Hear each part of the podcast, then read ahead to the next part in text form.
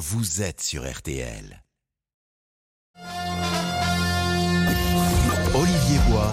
Les auditeurs ont la parole sur RTL. Et dans un instant, on va partir sur la route du Tour. Mais d'abord, les, les, principaux titres. Les incendies en Gironde, les pompiers luttent toujours face à des flammes qui sont devenues à nouveau absolument incontrôlables euh, hier soir. Les cinq campings qui avaient été évacués ont, ont été détruits à, à 90% au, au, pied de la dune du Pila. Baptiste Durieux a pu joindre Mathieu Valbuena, le joueur de foot euh, qui joue en Grèce à, à l'Olympiakos. Il est propriétaire de l'un de ces campings on n'arrive pas à y croire en fait. C'est un cauchemar et on n'a pas de mots en fait. C'est de la tristesse, c'est catastrophique, non pas que pour les campings, mais pour euh, la région. C'est terrible. Il fait très très chaud en Gironde, il y a des vents qui ont été défavorables pour nous. On n'a aucune visibilité. On a envie de se battre, on a envie de ne pas baisser les bras et que euh, c'est une catastrophe qui s'est passée et qu'il va falloir se reconstruire. Maintenant, en étant très attaché à cette, à cette région-là, c'est des hectares qui ont brûlé, mais aussi euh, bien avant ça, c'est des endroits magique, magnifique. Et aujourd'hui, mon sentiment que j'ai envie, c'est de pas baisser les bras, de rien lâcher. Et on fera tout pour refaire quelque chose de magnifique euh, à cet endroit-là parce que c'est un endroit euh, magique et, qui euh, me tient à cœur.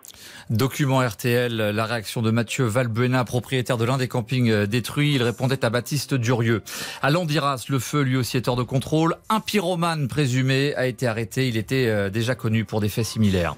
En Bretagne également, le feu a gagné les monts d'arrêt dans le Finistère. 1400 hectares ont brûlé. 500 personnes ont dû être évacuées. C'est du jamais vu hein, dans ce département. L'État lance l'opération pour renationaliser nationaliser EDF. Il va racheter les parts des petits actionnaires autour de 12 euros. L'affaire pourrait coûter en tout 13 milliards. Et puis la météo, on vous retrouve euh, Claire Delorme. Euh, Il y a des grosses chaleurs, mais on respire quand même à, à l'ouest. Commençons oui, par là. Surtout à l'ouest, on a perdu en l'espace de même pas 24 heures jusqu'à 20 degrés. C'est le, le, cas par exemple à Brest où il faisait pas loin de 40 degrés la veille. Là aujourd'hui, on est descendu à 23 degrés. C'est le cas également du côté de La Rochelle où on est passé de 41 degrés à 25 ou encore Biarritz 40 degrés à 25 degrés. Donc des températures enfin plus respirables.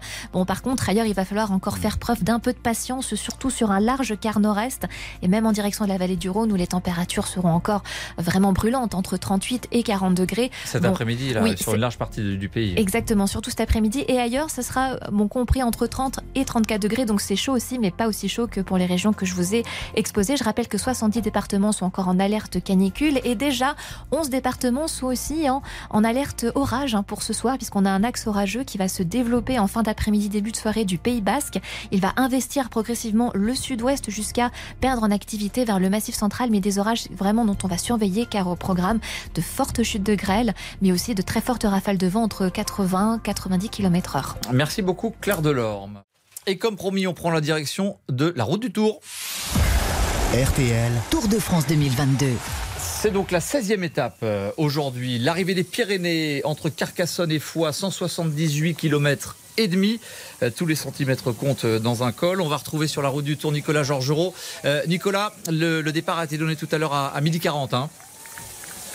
Exactement, et avec euh, sur ces routes sinueuses de l'eau et de l'Ariège, toujours cette chaleur, 32 degrés, mais évidemment c'est beaucoup moins étouffant euh, que ces euh, derniers jours. Il y a toujours cette actualité euh, Covid, avec notamment Chérel et Paré Peintre dans la formation H2R Citroën, non partant, touchés par le Covid et n'ont pas été autorisés à prendre le départ. Ils ne sont plus que trois coureurs dans cette formation H2R Citroën. Valchaï, Cofidis, également touché par le Covid. Kemna, lui, malade, mais pas avec le Covid, est également non partant la situation de course pour l'instant après un petit peu plus de 15 km eh bien et la première difficulté qui a été négociée à la côte de Saint-Hilaire il y a un groupe de 29 coureurs à l'avant avec notamment 7 français Le Gac, Madouas euh, Boué Galopin Burgodo Goujard ou encore euh, Barthes. Et d'ailleurs euh, Burgodo et Goujard sont en train de prendre quelques longueurs d'avance sur ce groupe donc à l'avant et avec un, un, peloton qui est à plus de 3 minutes et 40 secondes dans la deuxième partie de, de l'étape. Olivier il y aura le port de l'Ers oui. et le mur de Péguerre. Le mur de Péguerre a une route à peine. Il a fait mal à l'orange à la berre, visiblement. hein. Il ah oui, exactement. Et puis on se souvient euh, qu'il y a quelques années, on avait eu les clous de tapissier qui avaient été euh, jetés ah, dans cette descente. Vrai, oui. On avait frôlé un drame. Et euh, voilà. En tout cas, l'étape se termine par plus de 25 km de descente et de plat. Merci, merci Nicolas Georgerot. On vous retrouve à 13h30 pour un nouveau point sur la course sur la moto RTL. Les auditeurs ont la parole sur RTL. Avec Olivier Bois. Allez, jusqu'à 14h30, vous avez la parole avec nous au, au 3210. Euh, Vous nous appelez sur les sujets qui vous intéressent, les incendies, la chaleur. On parlera également euh, de la mort de Danny hein, à 77 ans. Et puis des Rolling Stones, euh, tiens, qui font un concert ce soir à, à Lyon. Keith Richards et Mick Jagger, je rappelle, sont âgés de 79 ans. Mais on va commencer avec vous, Ludovic. Bonjour. Bonjour. Vous nous appelez du Finistère parce que précisément dans le Finistère, on a un incendie également qui est parti euh, hier, euh, très, viol- très violent, très virulent. Des gens, euh, 500 personnes ont dû être évacuées. C'est une première dans, dans votre département qui a un tel incendie. Ouais, hier il y a eu exactement huit départs de feu sur tout le Finistère. Ouais, avec dans, Donc, euh, dans une journée euh, caniculaire, c'est là encore une très forte chaleur. bah déjà c'est exceptionnel d'avoir une journée caniculaire comme ça en Bretagne. Euh, moi j'ai 42 ans, j'ai jamais connu ça, c'est la première fois.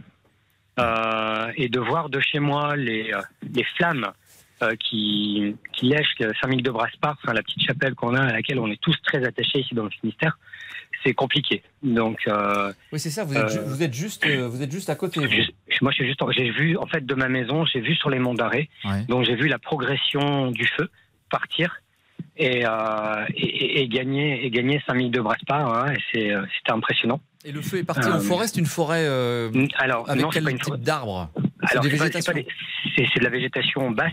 euh, c'est des, euh, des brouillards. C'est euh, euh, un peu comme dans le maquis en fait. C'est assez sec. Et euh, le feu est parti d'un bâtiment agricole. Oui. Donc, euh, est-ce que c'est de la paille? Est-ce que voilà Mais euh, pour ma part, euh, hier, moi, j'ai, découvert ça quand je suis rentré du travail, que, que ça brûlait. Euh, Ça avait commencé en début d'après-midi, hein, juste avant 15h, Ouais, ouais, je crois. Ouais, c'est ça. Et, euh, vous ça, avez ça. vu la progression? Alors ça a été Ah ouais, bah, de, Ultra de moi, rapide. j'ai- enfin, je vais dire, j'ai passé une partie de la nuit à regarder le, le, le feu, le feu avancer, quoi. Et quelles, quelles étaient, euh, quelle était votre, euh, je sais pas, votre émotion Ah face bah, à ça que un- bah, Vous fois- pas d'ailleurs voir ça, parce que ça n'est Bah, jamais, jamais. arrivé encore une fois chez vous. Jamais, jamais, jamais. Mais c'est à la fois, à la fois angoissant, euh, à la fois triste. On a envie de porter secours, mais on ne sait pas si on peut aller aider les pompiers parce qu'on veut défendre aussi notre terre. Donc c'est compliqué, quoi. Donc voilà. J'ai discuté, j'ai appelé des amis ce matin qui m'ont appelé, qui ont vu ça. Ils m'ont dit mais toi t'es juste à côté. J'ai dit ouais. Et puis eux ils étaient sur la plage, sur une plage euh, à côté de Brignogan et euh, à Ménéal, c'est pareil, un autre endroit, un feu dans, dans un champ euh, qui a brûlé en, en un quart d'heure de temps. Le, le, le champ a brûlé complètement. Donc c'est des situations que nous on connaît pas quoi. Donc. Et ce sont, ce sont 1400 hectares en Ouais, quelques heures qu'on brûlait, c'est, c'est absolument colossal. On va vous retrouver, Ludovic, vous voulez bien rester avec nous quelques minutes encore, parce qu'on Oui. a encore envie de vous, vous entendre sur ce feu qui part aussi en Bretagne, et qui est vraiment le symbole de cette vague de chaleur et de cet été catastrophique qu'on, qu'on commence, encore une, qu'on, qu'on vit ensemble. Encore une fois, ça n'est jamais arrivé dans, dans le Finistère. À tout de suite, Ludovic, une courte pause sur RTL, et on vous retrouve. Olivier Bois. Les auditeurs ont la parole sur RTL. Participez au débat en appelant le 3210. 50 centimes la minute. Olivier Bois. Les auditeurs ont la parole sur RTL. Et on est ensemble jusqu'à 14h30. Et, et comme hier, vous êtes vraiment très très nombreux euh, à nous appeler euh, pour nous faire part de votre choc face aux incendies, que ce soit en Bretagne, que ce soit en, en Gironde également. Il y a énormément de réactions et, et- et d'appels, Guillemette Franquer. Ouais, Absolument, hein. il y a quand même euh, près de 20 000 hectares de forêt qui sont partis en furée, demi- en fumée, pardon. 2000 pompiers toujours mobilisés sur le front. Les pompiers manquent-ils de moyens? Réponse du lieutenant-colonel Éric Agrégnier de la Fédération nationale des pompiers de France. Il était euh, au micro de Stéphane Carpentier ce matin. La Fédération nationale alerte depuis longtemps sur les effets euh, du réchauffement climatique. Cette année, il est euh, évidemment indiscutable que les effets sont là. Donc il faut que tout le monde prenne la mesure de ce qui se passe dans notre pays, mais également à l'échelle de l'Europe. Nous sommes seulement le 19 juillet. L'été va être encore très très long. Un été encore euh, très très long. Et vous, est-ce que vous avez été évacué? Est-ce que vous êtes toujours sur le bassin d'Arcachon? Qu'est-ce que vous voyez? Avez-vous vu euh, ces fumées? Euh, Avez-vous été près des flammes? Continuez à nous appeler au 3210. On a des coups de téléphone de ces personnes évacuées. 20 000 personnes évacuées, rien que sur le, le secteur de la Teste de Bûche en, en Gironde. On vient d'entendre justement ce, cette interview du pompier sur les moyens qu'il faut déployer pour lutter face au- au- au feu, on va vous retrouver Ludovic. précisément, vous, vous voyez le travail des pompiers. Est-ce que par exemple, vous avez des canadaires? Est-ce que vous oui, avez des canadaires? Oui, parce que on a, on, a qu'un seul canadaire. Un seul canadaire. Oui, parce qu'ils sont déjà largement mobilisés sur le, les, deux incendies en, Gironde. Donc mm. là encore, il n'y a pas, il a pas autant de canadaires dont on aurait besoin par rapport à l'été qu'on est en train de mais, mais, mais, mais, on le voit clairement qu'on manque de moyens. Enfin, enfin, je veux dire, alors je veux pas faire de politique, mais il y a peut-être des budgets qui seraient peut-être à, revoir. Mais euh, même si encore une fois, dans votre département, euh, quelque part, comme on n'a jamais vu ça, vous n'êtes clairement pas, un secteur prioritaire où il y a des gens prêts. C'est pas, pas, une question de priorité ou une question de secteur. C'est une question de de, de terre euh, nationale. Enfin, c'est la solidarité nationale qui doit primer à ce moment-là. C'est pas euh, si ça brûle plus en Gironde et puis qu'une fois euh, tous les 50 ans en Bretagne on a besoin d'un Canadair, je pense qu'il serait tout à fait enclin à, nous prêter un Canadair. Mais non, c'est plutôt l'accumulation et le fait qu'il y en ait trois en, même temps qui fait que c'est un casse-tête pour les pompiers qui encore une fois travaillent 24 heures sur 24. On, entend régulièrement leur épuisement mm-hmm. en Gironde, c'est absolument hallucinant. Moi, je vous assure que s'il y a un appel qui est fait aujourd'hui dans la journée, on s'y reçoit des notifications euh, Facebook pour aller euh, faire un pare-feu avant pour débroussailler euh, dans les monts d'arrêt. moi, je quitte mon travail, je m'en vais, je m'en vais là-bas pour préserver, préserver le, la faune et la, faune et la flore des, des monts d'arrêt, hein, parce que voilà quoi, c'est c'est la terre avant tout. Est-ce que le feu gagne du terrain? Est-ce qu'il peut y avoir des habitations ou des, des villages menacés à, plus ou moins long terme par, le, par les flammes? ben, tout à fait. Vous avez des habitations qui sont isolées dans dans les monts d'arrêt. Vous avez des euh, il y a des y a des, euh, des lopins de forêt où vous avez en plein milieu de la forêt euh, une habitation. Vous avez des, des exploitations agricoles qui sont un peu dans les monts d'arrêt euh, étendue. Donc il y a à la fois les animaux, il y a à la fois bah, le, aussi le, patrimoine des gens. Donc euh, ouais, Et puis là, les vents ont tourné. Moi là, actuellement, je suis à Morlaix. Vous avez, euh, bah, on a tous les, retours des vents des monts et, et on est dans le brouillard. Enfin, ce matin, on est passé vous aussi, vous êtes dans le brouillard. ouais. Et on, décrit en Gironde des fumées qui sont irritantes, parfois même la cendre qui arrive. Ça, vous, ça vous, vous le vivez également? Ah bien sûr, hier sur euh, euh, La Roche-Maurice, il y avait des retombées de cendres. Il faut savoir que La Roche-Maurice, les, les, monts d'arrêt, il y a 30 km. Hein. Mmh. Donc, euh, ouais, il y, a des, il y a des retombées de cendres. Euh, les colonnes de fumée, elles étaient très très hautes. Hein. Est-ce que la fraîcheur est arrivée chez vous euh, pour le coup, alors, après la, canicule eu, alors, on a eu une averse.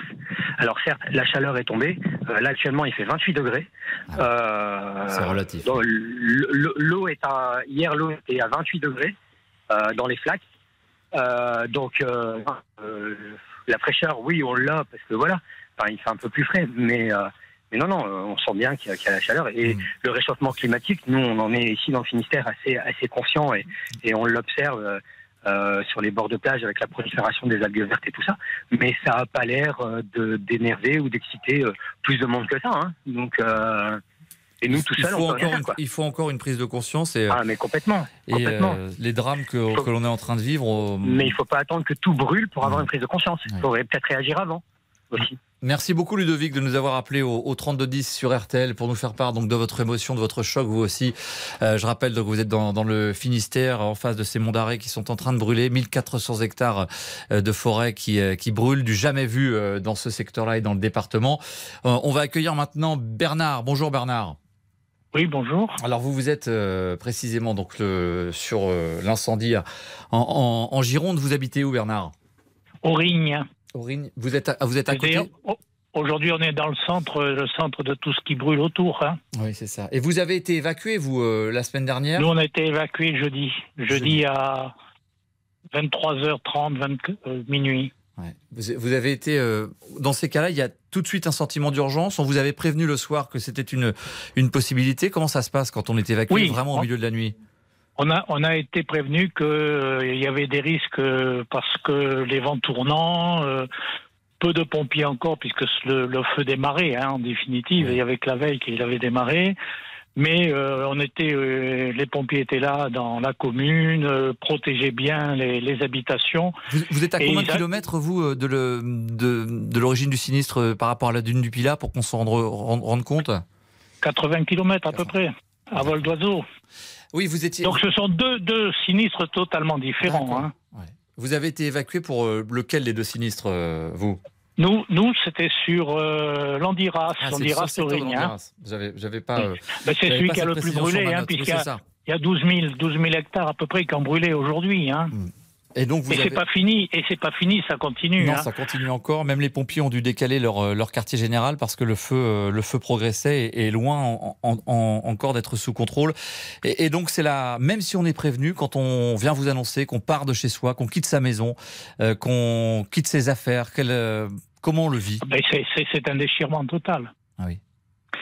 C'est un déchirement total parce qu'en même temps, c'est plusieurs générations qui, qui sont en train de disparaître. Parce que ce qui a été fait à Aurigne il y a, il y a 150 ans, 200 ans, c'était euh, encore des champs. Ils ont planté, nos ancêtres ont planté des, des pins, etc. Et puis tout, tout part en, en trois heures, quoi. Et vous habitez où maintenant? Maintenant, mais c'est ma nièce qui m'a recueilli à, entre Castillon et Saint-Émilion. Et on est sur les hauteurs et on voit toujours cette fumée et cette odeur qui arrive à, je suis à à vol d'oiseau à 35 km, 40 km. Vous avez 78 ans, hein, c'est ça Bernard? Oui. Euh, vous avez vécu euh, toute votre vie sur le, dans, ce secteur-là. Euh, on, entend vraiment votre émotion dans, votre voix, le, choc que, vous avez vécu depuis une semaine et que vous continuez de vivre, puisque vous dites que vous voyez encore le feu qui emporte tout au, loin là. On voit pas le feu, hein. je vois, je vois la fumée, je vois les odeurs, j'ai les odeurs encore, mais c'est épouvantable quoi. Pour Aurigne était un village euh, paisible, euh, comme euh, comme Landiras, comme Saint-Magne, qui est en train maintenant, paraît-il, d'être évacué depuis hier. Tout tout est évacué, Villandreau, tous ces petits villages qui sont typiques du sud de la Gironde et qui sont entourés exclusivement de forêts de pins. Euh, qui sont en train de brûler, c'est horrible, quoi. C'est horrible. Votre maison n'a pas été endommagée pour le moment. Non, euh, aucune maison, aucune maison sur Aurine. Si, il y a, y a, une maison qui serait qui aurait été brûlée, mais j'ai pas confirmation. Hein. Donc votre mais village tout a été protégé. Là, là-dessus, euh, moi je je veux pas polémiquer parce que les pompiers ont fait un travail extraordinaire. Mmh. Extraordinaire. Il faut pas oublier qu'il faisait 40 degrés qu'ils étaient habillés en, protection, donc euh, ils ne pouvaient pas respirer euh, comme, comme ils voulaient, etc. Et ils ont fait un travail extraordinaire. On a entendu des témoignages de pompiers qui, euh, qui étaient euh, au bord du coup de chaud, qui parfois jusqu'au bout de leur force tentent de lutter contre les flammes et qui au, dernier moment sont obligés de reculer parce qu'ils sont au bord du malaise, euh, tellement il fait chaud et tellement évidemment ils sont protégés et que le, le feu va beaucoup plus vite qu'eux et, et, beaucoup trop fort. Merci de, de, nous avoir appelé Bernard, on va faire une petite pause euh, sur le 3210 et on va retrouver Nathalie dans un instant qui elle aussi est touchée par ces incendies. Son village a été encerclé, on, on va la voir dans un instant au 3210. A tout de suite sur RTL. Jusqu'à 14h30. Les auditeurs ont la parole sur RTL. Les auditeurs ont la parole sur RTL. Avec Olivier Bois. Et on est ensemble au, au 32-10. À nouveau, vous nous appelez énormément euh, pour ces, ces incendies, euh, pour euh, ces incendies qui touchent à la fois la Bretagne, la, Gironde. On va parler également de la, de la chaleur dans un instant, parce que même si ça rafraîchit par l'ouest, Guillemette Franquet, il reste, il fait très chaud toujours sur une très grande partie du territoire. Oui, absolument. Un programme de la chaleur, toujours cette chaleur suffocante. À la une également la chaleur. Des records de température ont été battus hier dans de nombreuses villes. Dans le nord et à l'est du pays, on va encore s'approcher des 40 degrés. 70 départements sont encore en, alerte orange. La canicule concerne encore une très grande partie du pays. 40 degrés à Paris, 40 à Lille, 38 à Strasbourg, Florilège, des températures attendues au pic de l'après-midi. Alors les chaleurs se déplacent vers l'est, c'est ce que vous disiez, hein, mm. Olivier. La façade atlantique, elle, respire avec une baisse importante des températures. Un petit exemple, à La Rochelle hier, il a fait près de 42 degrés et aujourd'hui, eh bien, 23 degrés.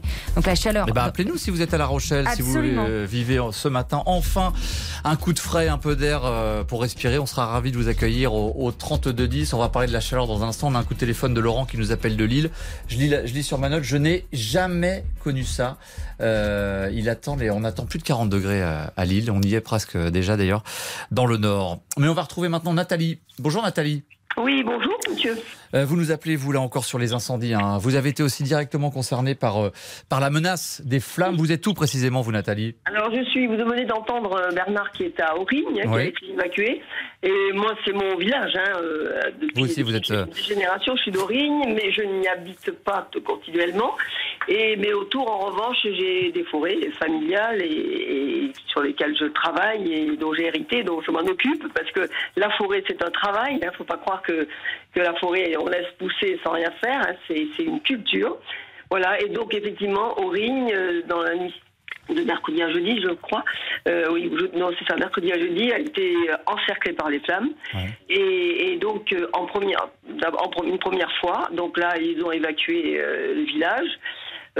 effectivement, à 11h Nathalie, est-ce qu'on a, on a perdu la connexion visiblement téléphone avec euh, Nathalie Est-ce qu'on la retrouve tout de suite ou on va laisser euh, quelques, quelques instants avant qu'elle nous, elle nous rappelle?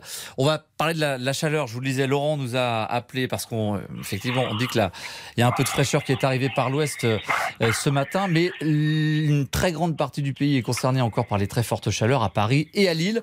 Laurent, c'est là où vous vous trouvez. Bonjour Laurent. Bonjour, bonjour Olivier. Alors vous, ouais, ça va et vous-même? Si j'ose vous demander. Oui, chaudement. Chaudement. Vous n'avez jamais connu ça, c'est ce que vous venez de nous dire non, j'ai jamais, au standard. Jamais connu, jamais connu des températures aussi aussi élevées.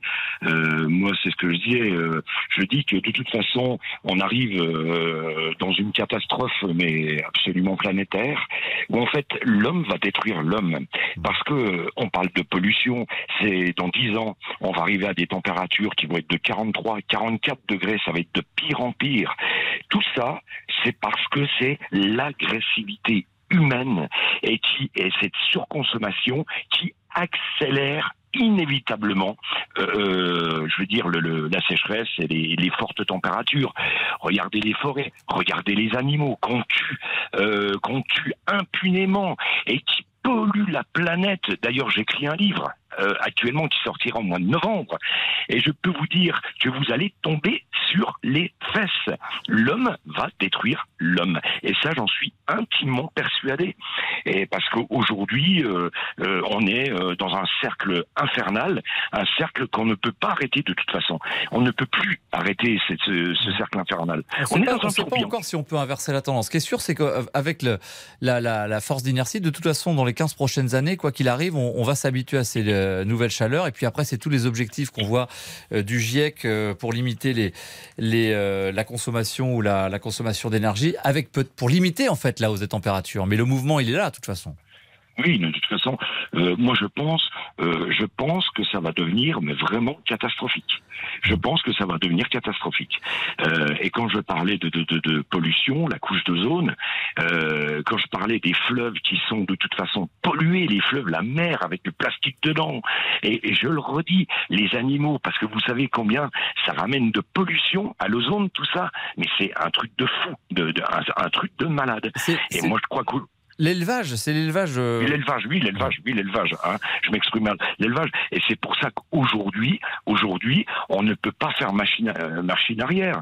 De toute façon, parce que de toute façon, c'est la guerre des prix. Je vous l'ai dit, c'est l'agressivité humaine. Vous savez, c'est comme le Titanic. Le Titanic, c'était le plus grand bateau du monde. Il était insubmersible. Donc, on va traverser les mers. On avait peur de rien, mais finalement, il a coulé. Et, eh pour ben, vous, c'est quoi le modèle, le, modèle vers lequel il faut tendre alors pour euh, Je vais vous dire tout de suite le modèle. Euh, le modèle. Et pourtant, je suis, je suis bouché hein, de métier. Hein. Le modèle, c'est de devenir déjà, euh, de manger beaucoup moins de viande, d'être flexitarien, voire végétarien. Déjà, ça commence comme ça. Après, le modèle, c'est respecter, c'est économiser au maximum l'énergie. D'accord euh, Ça, c'est primordial également. Laurent, pardon, j'ai dû faire. Il doit y avoir une erreur sur votre fiche. On, me dit que vous êtes bouché. Ça doit être une, une erreur de transcription ou vous êtes bouché? Oui, je suis bouché. Ah, je suis bouché. D'accord. Vous, venez, vous venez nous dire qu'il fallait plus consommer de viande ah mais non, mais non, il faut ah. plus, il faut plus. Et j'écris un, un livre justement qui sortira euh, au mois de novembre. Et on pouvait aller euh, sur internet, c'est le scandale des boucheries dans la grande distribution. Je peux vous dire, mais vous allez tous tomber sur les fesses, parce qu'il y a des photos. Avec. Il y a vraiment, tout est bien illustré. Euh, je parle de pollution, je parle de, de, de, de l'agressivité humaine, je parle de, de, de, plein de choses. Et, aujourd'hui, on en est là. Et aujourd'hui, c'est pour ça que je me dis l'homme mmh. détruit par l'homme. J'en suis intimement persuadé. Et, et, et c'est pour ça. Et je me répète, c'est comme le Titanic, on croyait insubmersible, mais la Terre n'est pas un de la Terre peut mourir également. Est-ce que ces événements, en tout cas qu'on est en train de vivre, euh, vont, vont accélérer les prises de conscience? On, verra. En tout cas, il y a un vrai choc euh, de toute la population face à, à la fois à ces incendies euh, boostés évidemment par la, la chaleur et la sécheresse. Merci beaucoup Laurent de nous avoir appelé. Victor, Victor, notre spécialiste des réseaux sociaux, on réagit beaucoup là-dessus aujourd'hui encore hein, ce, ce, midi. Et eh oui, encore pas mal de réactions sur notre page Facebook. Les auditeurs ont la parole sur les incendies. Gwenola nous dit Je suis navré pour ces régions qui subissent les feux, c'est absolument dramatique. Pierre nous dit simplement la maison brûle et nous regardons ailleurs, référence, et référence évidente à Jacques Chirac. Et Sylvie craint que cela ne dure encore longtemps. Malheureusement, je pense que cela n'est que le début et que l'été va être très long pour nos pompiers. Merci beaucoup Victor pour toutes ces réactions. Vous continuez à nous écrire sur le Facebook euh, Les auditeurs ont la parole. Vous continuez à nous appeler au 3210 euh, sur la chaleur, sur les incendies. On va parler politique également euh, dans un instant. Est-ce que vous comprenez la stratégie de Marine Le Pen en ce moment à l'Assemblée nationale? Elle critique vertement Emmanuel Macron, mais le Rassemblement national pourrait voter la loi pouvoir d'achat parce que le, le RN veut faire preuve quelque part de bonne volonté. On va demander toutes les explications à, à William Galibert de notre service politique tout de suite au 3210 sur RTL. Jusqu'à 14h30. Les auditeurs ont la parole sur RTL. Les auditeurs ont la parole sur RTL. Avec Olivier Bois. RTL. Tour de France 2022. on va partir sur la route du Tour. On vous retrouve sur la moto RTL Nicolas Georgerot. Donc 13e étape euh, aujourd'hui entre Carcassonne et Foix. Les Pyrénées au programme. Le duel attendu peut-être, peut-être la revanche Pogacar-Vingegaard. Ah, il y a un terrain, il y a un terrain, effectivement, lors de cette 16e étape euh, de l'étape avec, euh, on le dit tout à l'heure, le port de l'air, c'est le mur de ah. Là, on a un vrai problème de liaison. Euh, c'est bon, vous entendez Nicolas, allez-y, allez-y. Le col de l'Espinasse, la deuxième difficulté, le col de l'Espinasse. Et euh, il y a une situation de, de course avec un, un, Français en tête, c'est Goujard qui a encore quelques secondes d'avance euh, sur un groupe où il y a plus d'une vingtaine de coureurs, avec notamment euh, les deux coureurs qui l'accompagnaient au début mais qui se sont relevés, Burgodo et Jürgensen. Et puis dans ce groupe d'une vingtaine de coureurs, il y a comme le 11e du général, Vlasov, qui est à 10 minutes et 32 secondes, le porteur du maillot à poids Geschke, le porteur du maillot vert Walmart, le, le peloton maillot jaune, lui, est à plus de 6 minutes et il y a des Français comme Galopin, Le Gac, Padois, Boué ou encore Barthes. Prochain point sur cette route du tour, Olivier, tout à l'heure. Allez, à, tout à l'heure à 14h. Merci beaucoup, Nicolas Georgerot. Euh, on va retrouver Nathalie maintenant. On a eu une petite rupture de liaison tout à l'heure. Nathalie qui nous appelait euh, des Landes, qui a été directement concernée par une évacuation euh, sur le feu de Landiras. Euh, Nathalie, on, vous retrouve. Euh, vous aussi, donc vous, vous voyez maintenant à distance votre village qui est menacé par ces incendies qui sont toujours incontrôlables dans le secteur de Landiras. On rappelle, on est dans les terres hein, à une quarantaine de kilomètres de Bordeaux. Absolument. Oui, d'ailleurs, euh, effectivement, euh, on en a parlé, on, voit les fumées, on sent les fumées euh, depuis ce matin dans, sur Bordeaux. Et oui, c'est, effectivement, c'est un, incendie dramatique.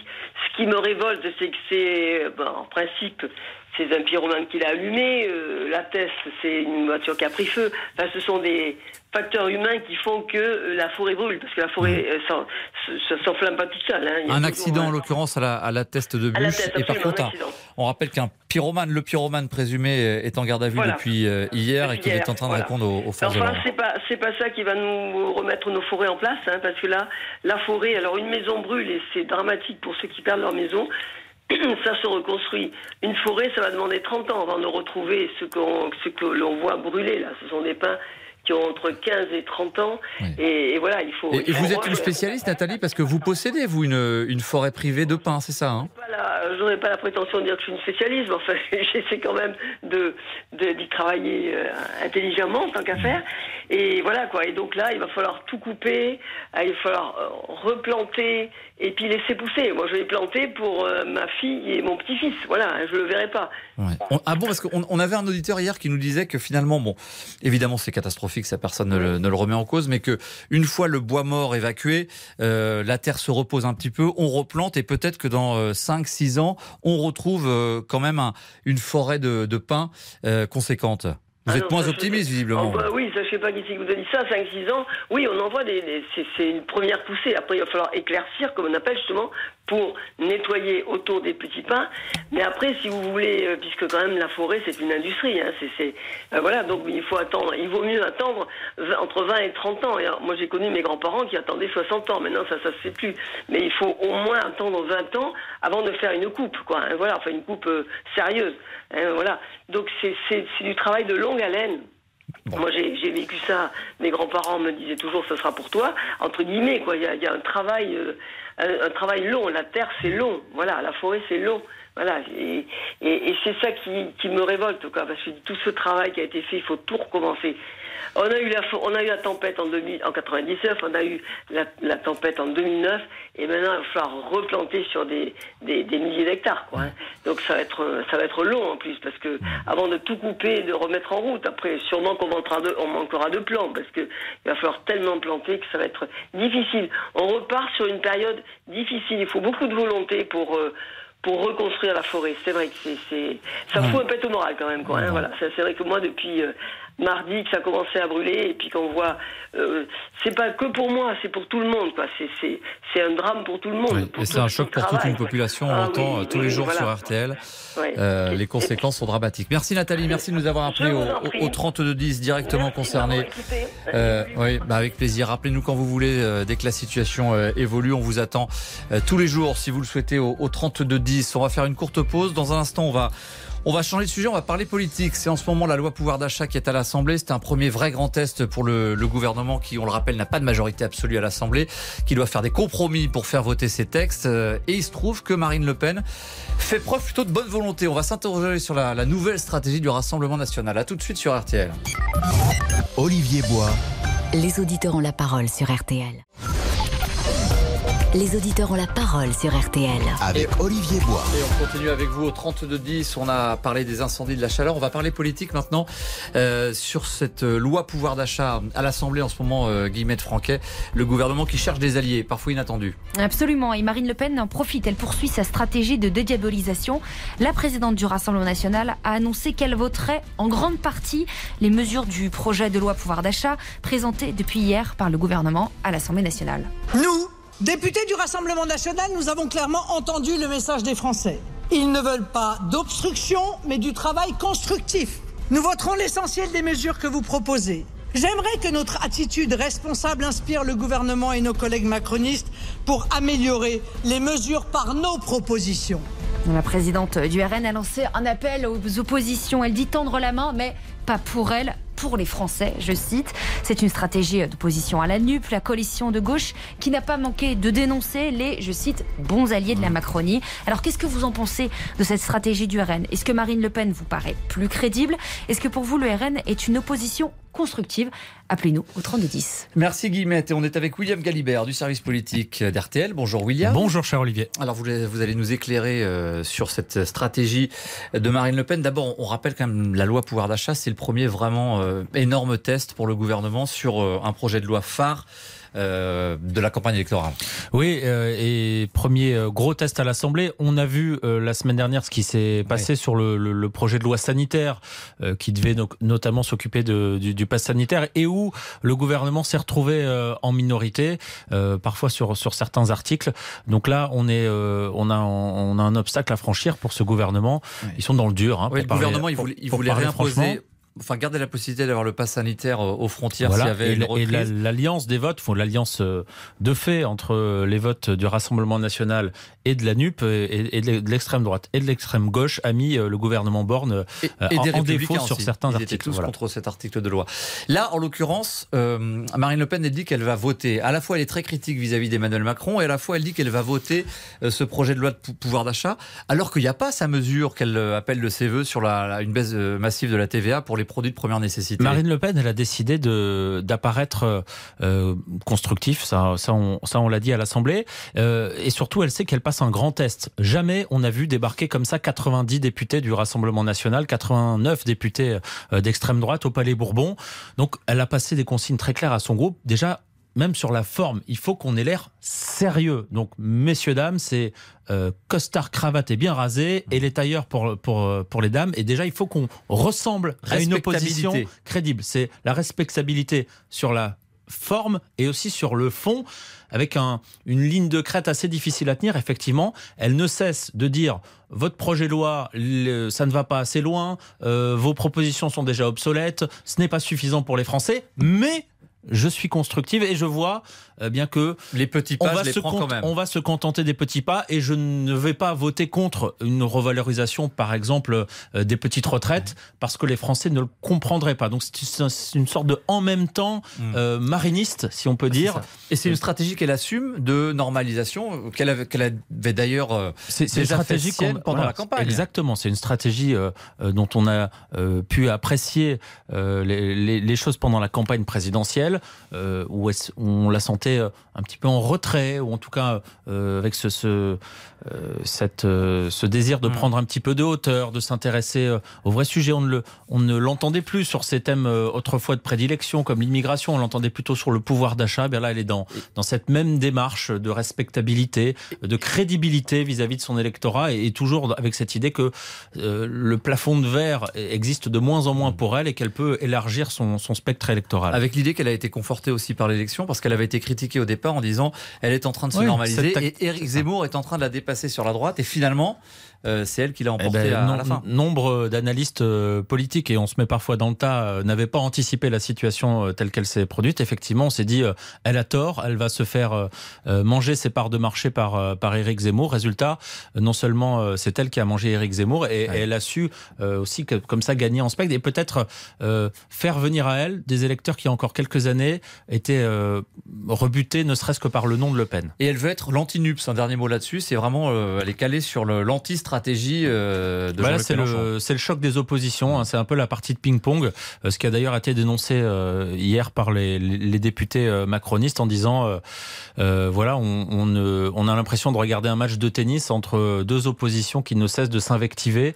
la NUP d'un côté, qui elle va voter massivement contre absolument toutes les propositions faites par le gouvernement, et donc Marine Le Pen qui qui voudrait aller plus loin, qui voudrait euh, bloquer euh, les prix de l'essence, qui voudrait diminuer euh, la TVA. Tout ça sera rejeté par le gouvernement, mais ça ne l'empêchera pas de voter pour ces articles. Et dernier mot, il y a donc une stratégie anti-nup, entre guillemets, pour se montrer comme l'opposition la plus constructive.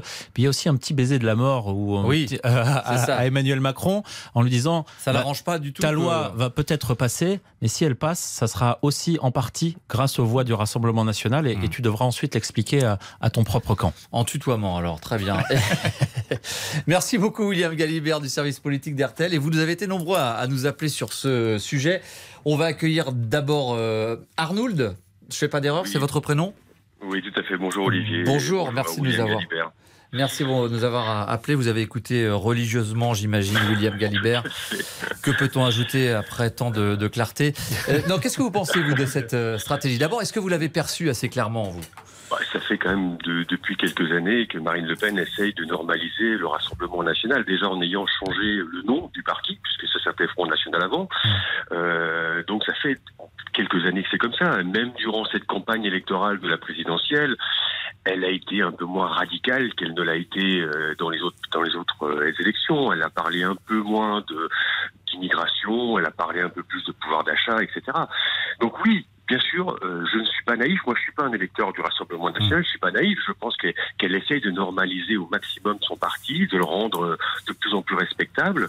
Euh, et, et, je trouve en cela qu'elle est hyper aidée par la Nupes et particulièrement par la France insoumise, parce que quand je regarde le spectre de, de l'Assemblée nationale aujourd'hui, les gens les plus radicaux, ce sont les gens de la, la France insoumise. ils sont insupportables. C'est à la limite un parti. On, on s'interrogeait il y a quelques années de se dire est-ce que le Rassemblement national était un parti républicain. Je dirais que oui, c'est un parti républicain. Et aujourd'hui, quand je me pose la question sur la France insoumise, je dis non, c'est un, c'est pas un parti républicain, c'est un parti révolutionnaire. Mais sauf que Jean-Luc Mélenchon et Marine Le Pen, ils se battaient aussi un peu pour le titre de premier opposant de France. Donc, euh, est-ce qu'elle va pouvoir tenir ce rôle avec cette stratégie euh, que William Galibert qualifiait de en même temps à la Marine Le Pen? Je, ne sais pas, je ne suis pas devin, mais en tout cas, c'est clair que en, ayant ce type de stratégie, euh, comme le disait William Galibert, elle essaye d'éliminer totalement le plafond de verre. Et, et c'est clair qu'il y a des électeurs qui vont la trouver moins radicale qu'elle ne l'était avant et qui seront peut-être qui seront peut-être plus à même à voter pour elle à la prochaine présidentielle. Euh, William, le, en même temps, il est quand même difficile. Euh, dire votre loi euh, est très mauvaise, il y a, tout est mauvais quasiment, mais je vote pour, c'est quand même bah, là, le, pas facile à tenir. Le texte s'y prête parce qu'on est sur des mesures immédiates pour le pouvoir d'achat, des mesures sur l'essence, des mesures pour revaloriser les retraites, les minima, pour la l'allocation adulte handicapé. Tous les textes euh, ne se prêteront pas à, cet exercice un peu, un peu équilibriste où là, elle a beau jeu de dire, bah, regardez à, quel point nous, on est constructif, vous ne reprenez pas nos propositions et même malgré tout, ben, nous, on vote parce qu'on sait que ça fait gagner quelques euros euh, aux Français. Et à, Arnould, vous qui êtes euh, visiblement un observateur averti de la politique, vous, vous pensez que la stratégie peut être payante? Enfin, vous me disiez que vous n'étiez pas devin, c'est... non, je, bah, écoutez, euh, depuis, de, depuis quelques années, quand même, Marine Le Pen a cette stratégie et on peut constater quand même que d'élection après élection, euh, le pourcentage de, de l'extrême droite augmente.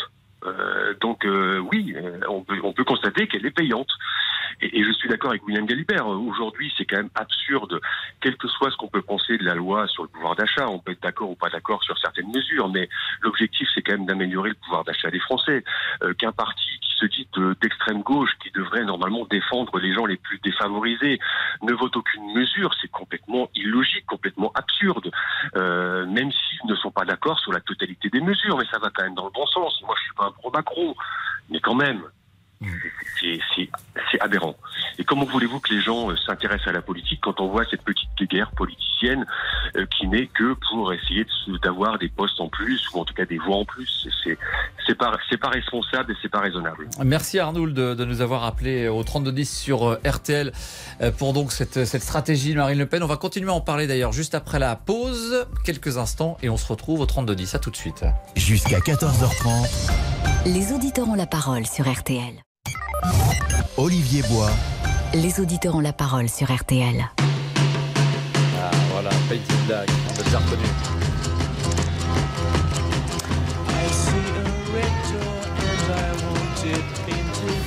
Painted Black, les Rolling Stones, les Papilles du Rock, qui sont en concert ce soir à à Lyon, on voulait en parler avec vous au, 32-10. C'est incroyable. Il a 79 ans, euh, Mick Jagger, Guillemette Franquet. Oui, absolument. Et c'est quand même, ça fait 60 ans de carrière pour lui. Hein. C'est le 60 Tour, la tournée des 60 ans de carrière. Et donc lui, évidemment, il a visité la capitale des Gaules. Il pouvait pas s'en priver. Et il a, figurez-vous, exercé un peu son français.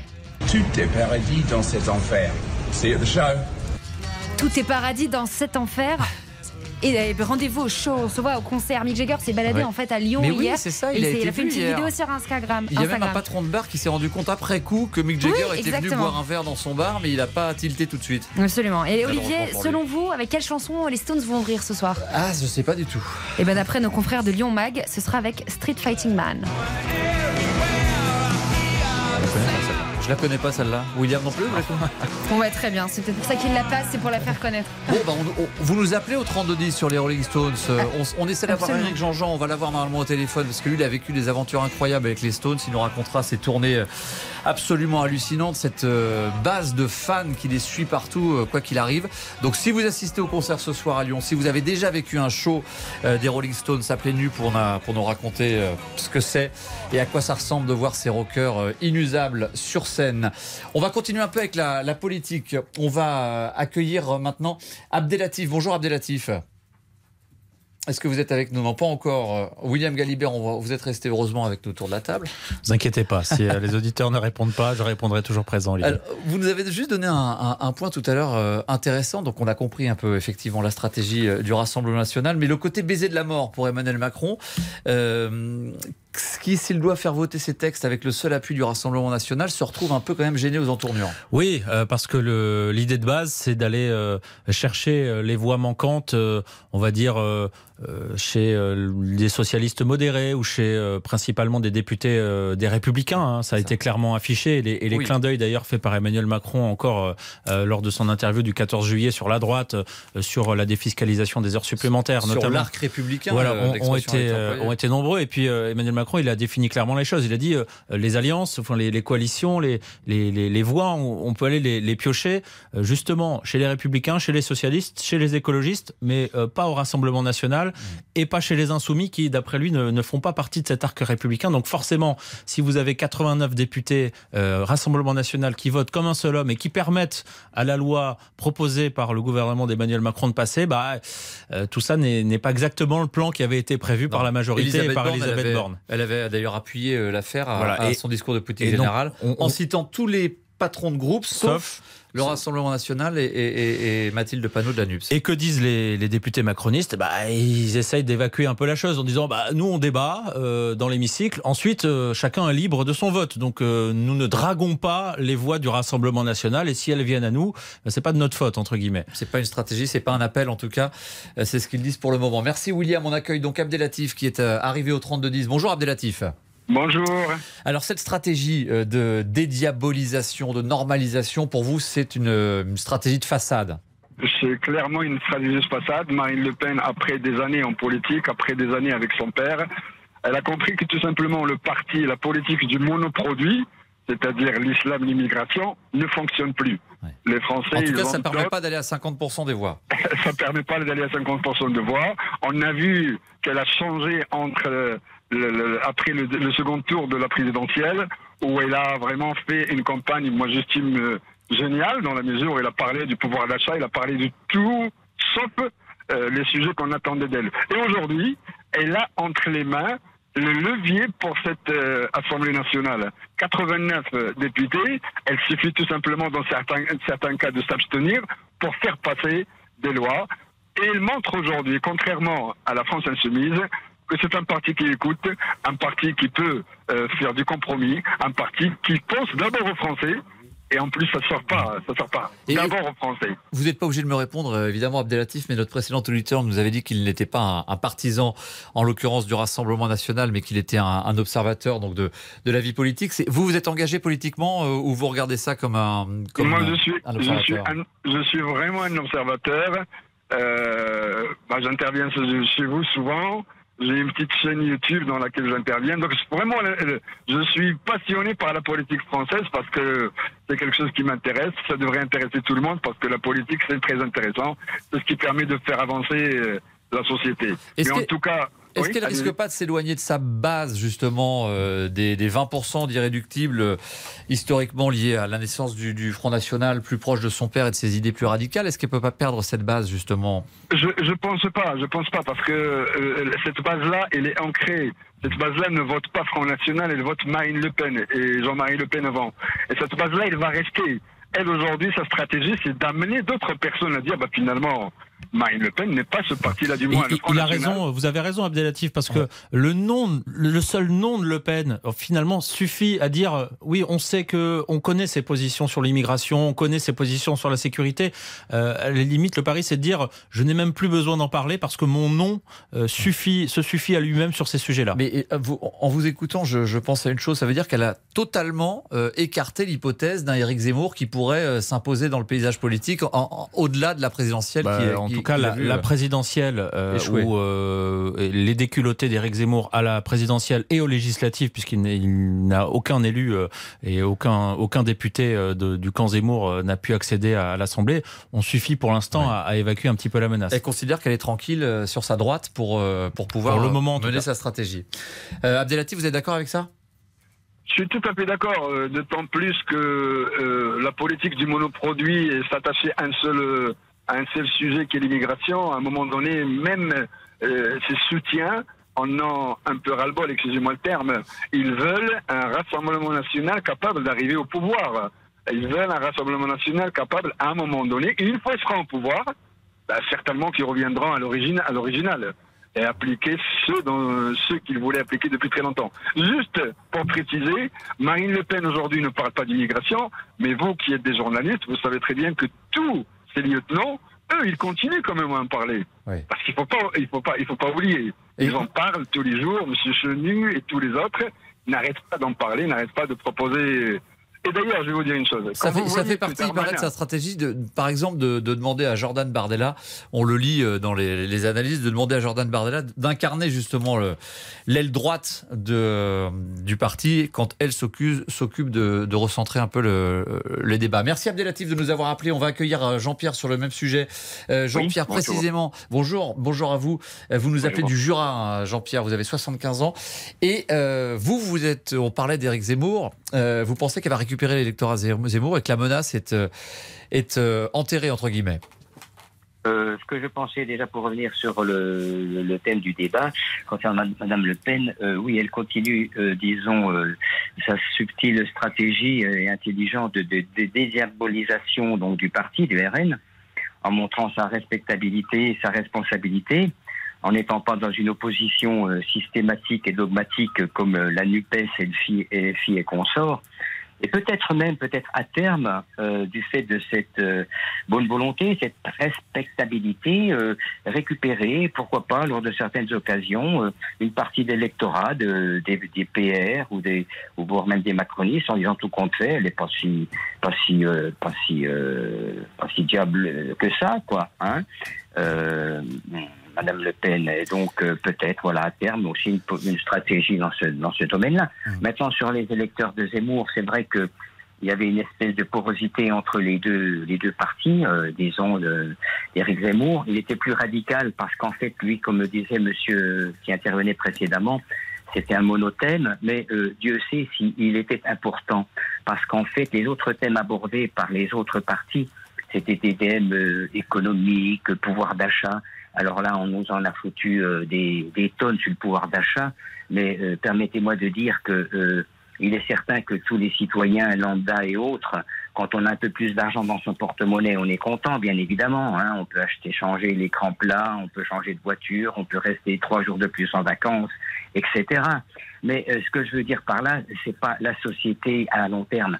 Monsieur Zemmour avait une vue à long terme de ce que pouvait devenir la France euh, c'était une crainte euh, sociétale et civilisationnelle.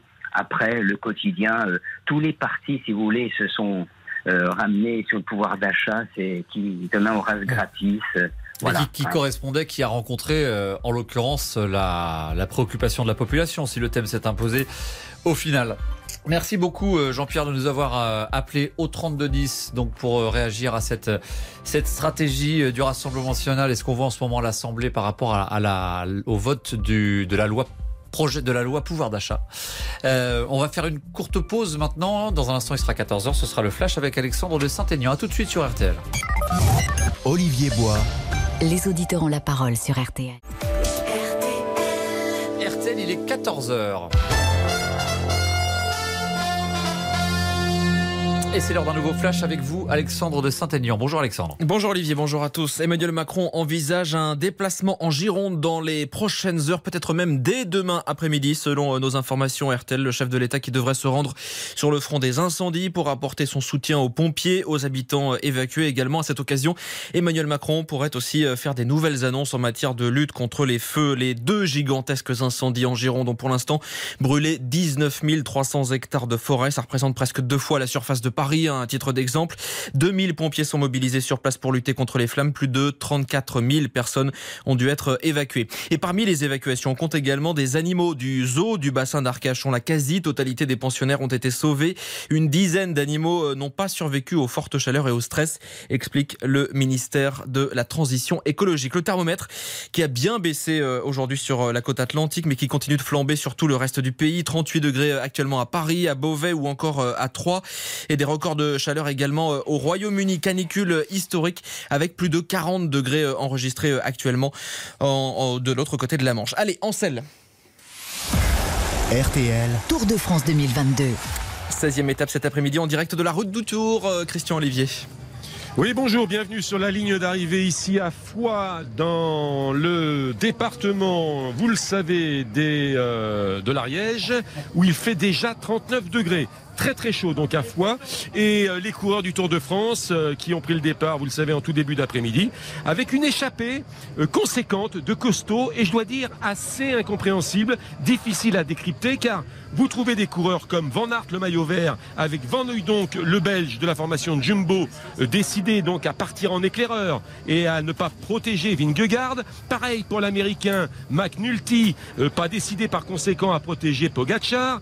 Idem pour les français Madouas, Le Gac et l'Australien Storer, pas décidé à protéger Godu euh, au classement général, le coureur de la formation Groupama FDJ. Et encore idem pour Edkoff, le néerlandais, parti en avant, euh, éclaireur également, et pas décidé à euh, protéger Bardet pour le classement général. Et à ce petit jeu-là, dans cette échappée, figure quelqu'un, un russe, Vlasov, qui est le mieux placé au classement général et qui pourrait faire une remontée, donc et griller quelques coureurs qui le précèdent. Cette échappée de 27 coureurs, Nicolas Georgerot compte actuellement 5 minutes et 30 secondes d'avance sur les autres têtes d'affiche de ce peloton. Et parmi les Français présents dans, ce groupe, il y en a un qui a fait un, petit numéro solo euh, pendant une trentaine de kilomètres. C'est Alexis Goujard de l'équipe BNB euh, euh, Hotel. Il y a eu d'ailleurs des accords. Au début, ils étaient trois avec Burgodo et Jorgensen, des, hommes qui se sont relevés. Lui, il a poursuivi son effort, mais il a été repris il y a maintenant quelques kilomètres par le groupe donc de, de poursuivants qui était beaucoup plus conséquent et qui roulait plus vite. On va approcher du sprint intermédiaire dans maintenant une bonne quinzaine de, de kilomètres. Et puis il y aura les deux difficultés majeures. Évidemment, le port de l'air, c'est le mur de Péguerre. Vous aussi tout à l'heure les équipiers de quelques leaders. Et notamment, on peut penser à Le Gac, Madouas, Storer pour la FDJ. C'est aussi des coureurs qui peuvent à la fois jouer une victoire d'étape, mais aussi de servir de, point d'appui, tout comme McNulty pour euh, Pogachar dans ces difficultés si jamais il y avait euh, jonction un moment ou un autre avec le peloton qui est derrière. Très étonnant en tous les cas ce début d'étape concernant le maillot jaune. Pour les FDJ Groupama, ils veulent sans doute euh, placer des coureurs pour mettre sur une rampe de lancement et une victoire d'étape. En résumé, la clé de la course, c'est Pogacar qui la détient. Prochain rendez-vous RTL Tour de France à 14h30. À tout à l'heure, Christian. La météo pour demain, ça va nettement se dégrader, se rafraîchir sur l'ensemble du pays. Les températures vont chuter euh, brutalement, accompagnées par des nuages, des averses fréquentes et souvent euh, orageuses, notamment sur la moitié nord, qui vont ensuite laisser place à des éclaircies. En revanche, pas de nuages à l'horizon. Demain, sur les bords de la Méditerranée, il fera 22 degrés à La Rochelle, 23 à Biarritz, 25 à Paris, 27 à Toulouse et 33 degrés à Marseille. Et les courses, euh, c'est à Vichy ce soir, les pronostics de RTL avec Equidia. Attention, le 13 est non partant. On vous conseille de jouer l'As, le 12, le 10, le 3, le 4, le 7, le 5 et le 9. La dernière minute, c'est le numéro 3, Belgian Prince. Merci beaucoup, parfait pour l'accent. Bravo Alexandre de Saint-Aignan. À tout à l'heure, 15h pour un nouveau flash. Olivier Bois les auditeurs ont la parole sur RTL. Allez, on continue. Voilà le nouveau jingle des auditeurs ont la parole. De 14h à 14h30. On va se détendre un peu, on va parler musique, on va parler Rolling Stones parce que les Papis du Rock sont en concert ce soir à Lyon euh, pour leur tournée 60, les 60 ans de carrière des Rolling Stones. On le disait, euh, Mick Jagger qui a fêté, je crois, lui pour le coup, ses 79 ans, alors que Keith Richards va les avoir dans dans quelques jours ou quelques mois. On va demander ça à Eric Jean-Jean. D'ailleurs, il doit savoir. Bonjour Eric Jean-Jean. Bonjour, comment ça va? Ça va et vous, l'une des grandes voix de la musique sur RTL évidemment. C'est vraiment sympa d'être avec nous ce midi, euh, Eric. On avait envie de parler des Rolling Stones, tout simplement, parce qu'ils sont bah en ce euh, soir. Bah, 79 ans, le, 26 juillet, l'anniversaire de Mick Jagger, Ah, pour voilà. répondre à votre, à votre Ah, question, les, voilà, les 79 ans. Il les a pas encore alors, d'accord. Euh, Il est dans- non, il les a pas encore. Il est né le 20 26 juillet 1943 précisément. Voilà. J'ai pas la date en tête de, de, de Keith Richard, euh, mais euh, dans Pardon ma pour la tête, je vais regarder. Non, non, non, mais je vous en prie. Euh, alors là, franchement, euh, c'est pas comme si j'étais en vacances en même temps. Ouais, Alors lui, ça. il est né en, en décembre 43. Lui, euh, il est né le 18 décembre 1943. Donc voilà. Ah, d'accord. Ils ont tous les deux 79 ans. Euh, Mick aura euh, là dans quelques jours euh, euh, son anniversaire des 79 et euh, En et tout voilà. cas, bon pied, bon euh, oeil, ça c'est sûr. Et, et c'est vrai Ouais. que moi, j'avais plus en tête qu'ils avaient cet âge-là quand j'ai entendu cette information. Et, et sur scène, on, a du mal à imaginer ce que ça donne. Personnellement, j'ai jamais vu les Rolling Stones en, en concert, ce qui n'est pas votre cas. Ils sont toujours au top de leur forme, les, euh, les deux avec le, le groupe, le reste du groupe d'ailleurs. C'est, c'est- oui, alors bah il y en a de moins en moins, hein, puisque Ben oui. on a un nouveau batteur. Vous savez qu'on a perdu Charlie Watts récemment. Steve Jordan, qui est un batteur qui est beaucoup plus jeune, hein, qui a 64 ans, qui, Adoubé qui par assure Charlie Watts, d'ailleurs. Vraiment, c'est bien. Euh, oui, oui, absolument. C'est lui qui l'avait, qui l'avait choisi comme successeur. C'est un type qui était le batteur de plein de formations, euh, qui vient du jazz et du blues, et euh, c'est un Afro-américain.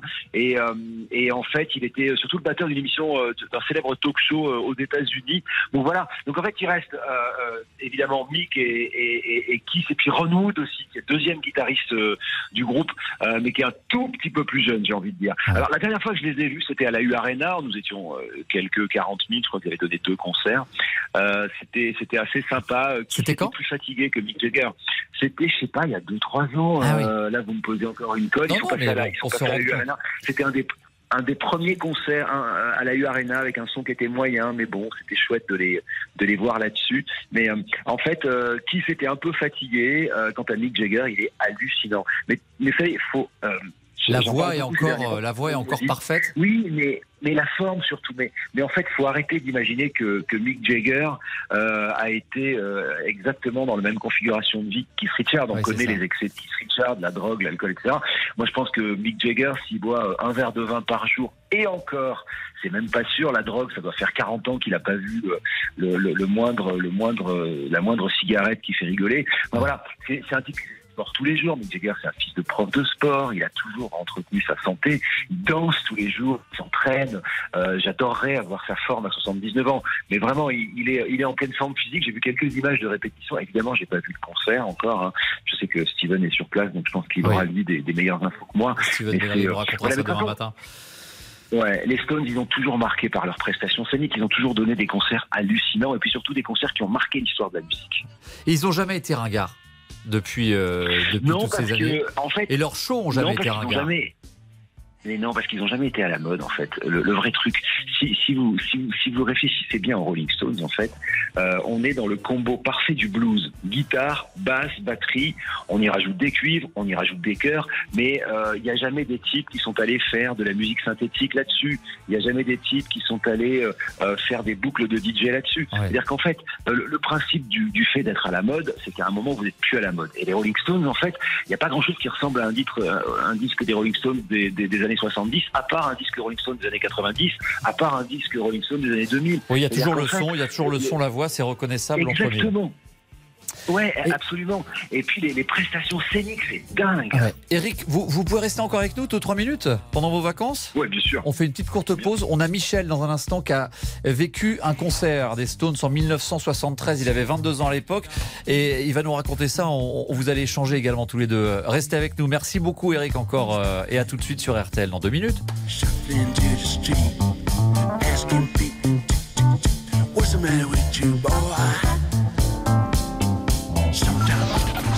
Les auditeurs ont la parole sur RTL. Avec Olivier Bois. Olivier Bois. Les auditeurs ont la parole sur RTL. Ah, il, nous, fallait aussi celui-là, ce riff. Il sera peut-être là ce soir, j'imagine qu'il joue toujours euh, I Can Get No euh, ah Satisfaction sur scène. Ce serait dommage de s'en passer quand même de ce riff de Keith Richards, mythique de l'histoire du rock'n'roll. Alors on est toujours avec vous, Eric ah bah Jean-Jean en vacances, mais qui appelle RTL malgré tout. Pour répondre à votre question, c'est sûr. Hein, c'est sûr. Peut-être même que d'habitude, ils commencent par Start Me Up. Je ne sais pas s'ils vont le faire sur cette tournée, mais souvent, ils commencent par le gros riff, vous savez, ah. de, de 80 qui s'appelle Start Me Up. Voilà. bien sûr, on l'a entendu tout à l'heure. Et euh, alors, Eric, on a un auditeur qui nous a appelé au 3210 qui s'appelle Michel. Bonjour Michel. Euh, bonjour Olivier. Alors c'est génial que vous nous ayez appelé euh, Michel Darras. Vous avez 67 ans et vous avez assisté, hein?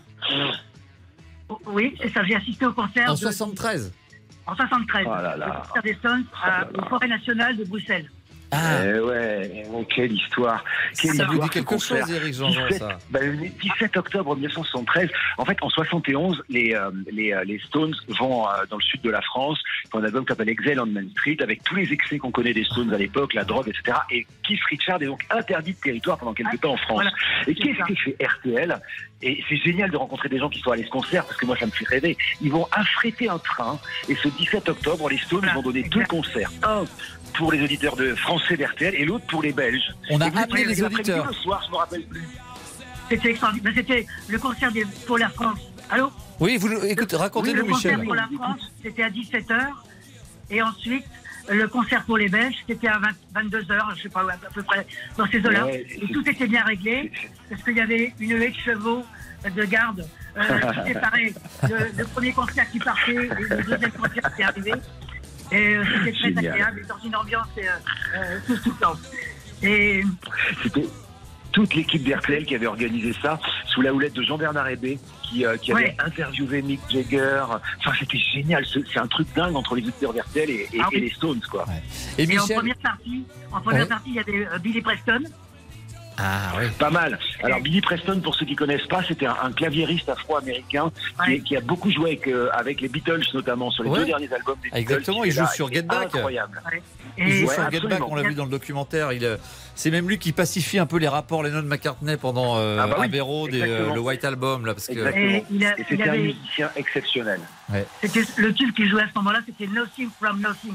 Ouais, c'est ça, chanson de Oh là là. Et Michel, Michel, vous, j'imagine que vous rêveriez d'être à Lyon ce soir. En, en l'occurrence, vous, euh, vous avez fait cinq ou six concerts de, des Stones, c'est ça hein? Oui, j'ai vu, je suis allé les voir à Verster pour la tournée Wood Lounge, euh, euh, Ouais. au Parc des Princes pour la tournée Urban Jungle, et puis j'étais les voir en 75 encore à Bruxelles. Mais alors à cette époque-là, Ils ont toujours été en forme. On, on s'interroge, Ah oui, enfin, toujours. je m'interroge, euh, blasphème absolu, si on peut encore être en forme à 79 ans. Mais vous, vous les avez toujours vus au top sur scène, Michel. euh, voilà, ils avaient, c'était à ce moment-là qu'il fallait les voir pour être franc.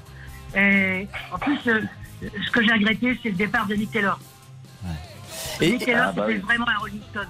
Eric, euh, Eric Jean-Jean. Oui, c'est vrai, c'est vrai, je suis d'accord. Je ne sais pas si quand vous étiez à l'U-Arena, il y avait des, des nouveaux, euh, des nouveaux spectateurs plus jeunes, disons, mais en, en tout cas, ils ont une, une, comment on dit, une fan base, une, une base de fans euh, tellement forte que Ouais. ça marche toujours leur concert. Mais ils renouvellent quand même. Oui, ça, ça- ça renouvelle, mais surtout à partir des, des années, euh, allez, on va dire de, de- de la deuxième partie des années 80, les Stones vont inventer les rock de stade, c'est-à-dire que ils vont. alors.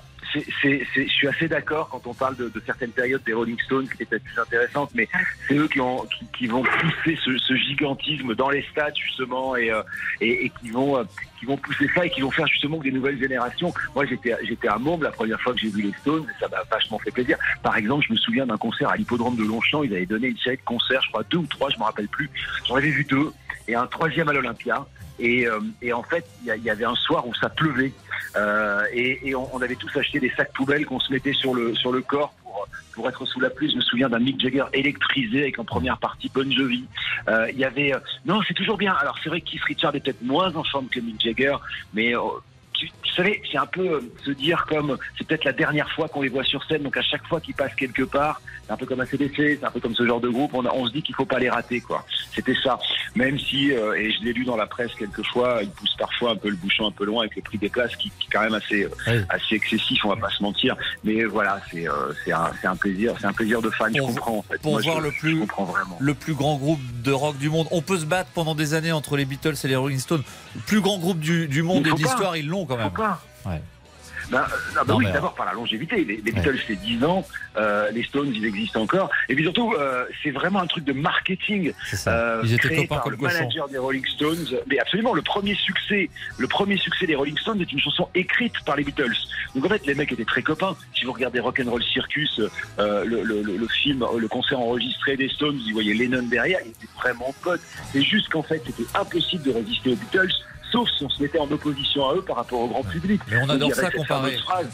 C'est comme Nadal et Federer, ils sont très copains dans la vie, Nadal et Federer. Ça ne nous empêche pas de nous Ah, voilà. écharper euh, sans savoir qui est le meilleur. Ouais, ouais. Michel, Et puis, merci eh, beaucoup. fromage Oui. et dessert, on va dire. Ouais, fromage et dessert, exactement. et dessert, Pourquoi se priver. Pourquoi se priver de tel groupe qui euh, c'est déjà un miracle qu'ils aient été au même moment dans l'histoire de la de la musique.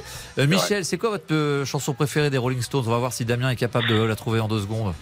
Alors, euh, j'aimais beau- j'aimais beaucoup euh, Love in Bed et puis euh, euh, Midnight Rambler. Hein, Damien? Euh, et Non. puis euh, euh, après certains morceaux d'autres albums, euh, Doudou Breaker, c'était pas mal aussi. Et- puis aussi dans. Vous êtes trop connaissant pour nous là, on euh, l'a pas on l'a pas en stock pour l'instant. puis- Faut dire que c'est euh, Mais là, il fallait demander, il fallait demander la Oh, ça. discothèque de Georges Lang pour avoir Ouais, ces c'est morceaux-là. ça. Il faut vraiment s'y connaître. Oui. Michel s'y connaît Oui. vraiment. il nous vous nous sortez les phases B là Michel, on va on les a Ah, pas bah, trouvés non, encore. Et, et puis il y avait un album aussi qui était extraordinaire, c'est Hot Stuff, le morceau Hot Stuff.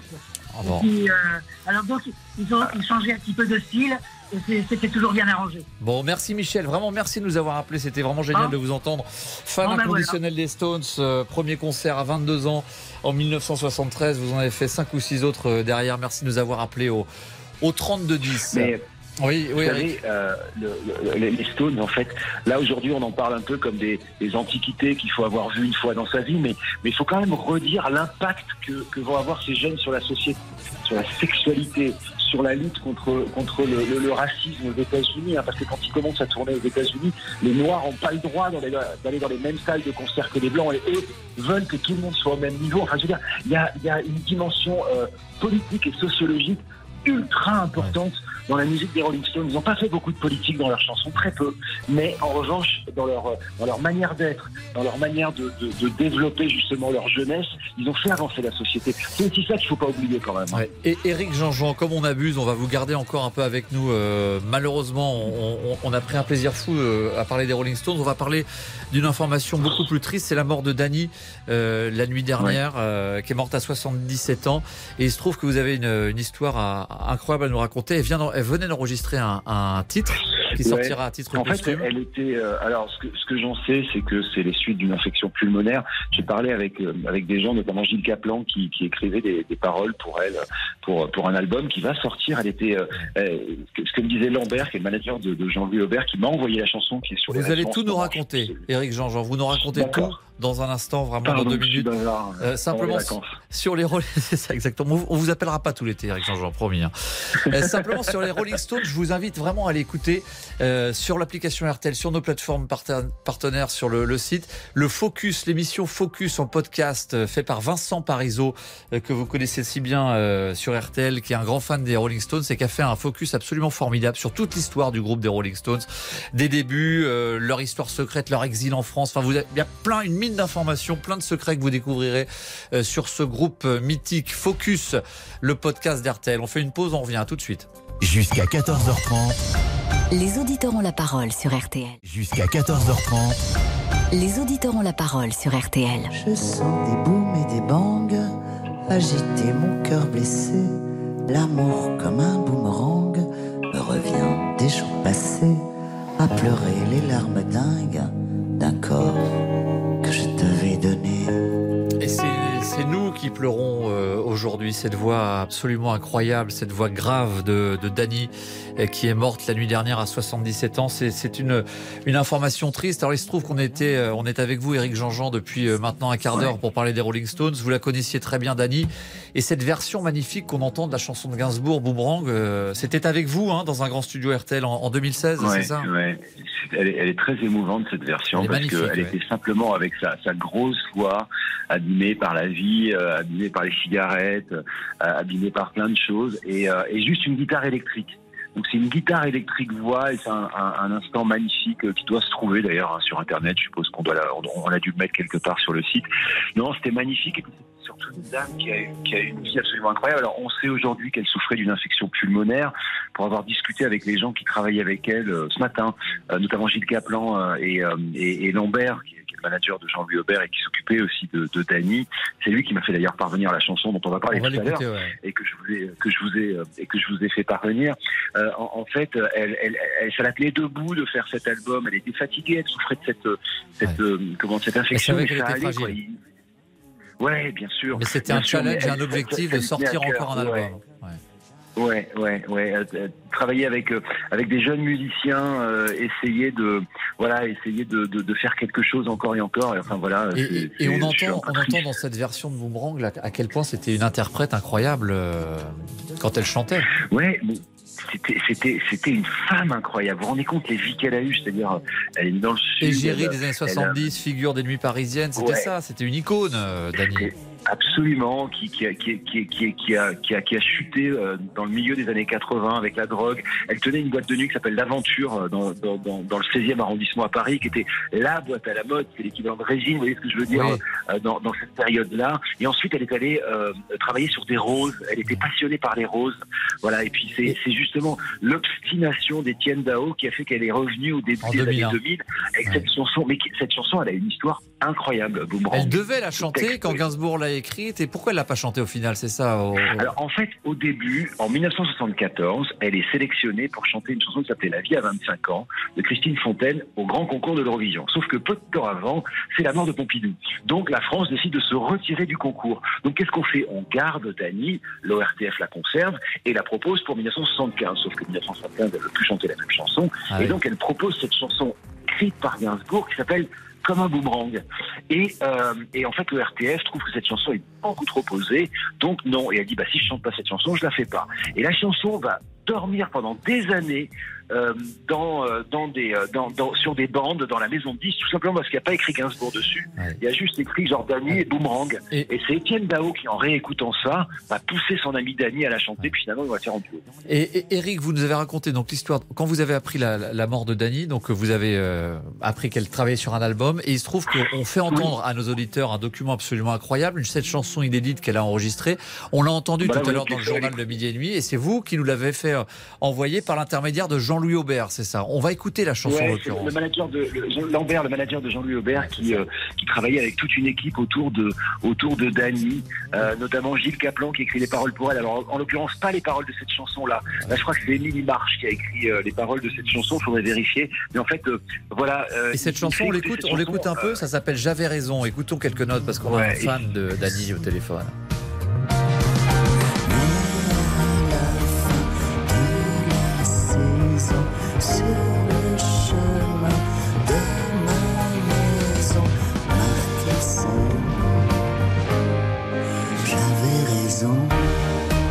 Chanson inédite euh, de Dany, grâce à vous, Eric Jean-Jean. On a pu la faire entendre à nos auditeurs. Et on, a Benoît justement au, téléphone. Vous êtes un, fan de Dany. Ça vous fait quoi d'entendre cette chanson qui, sortira malheureusement à titre posthume?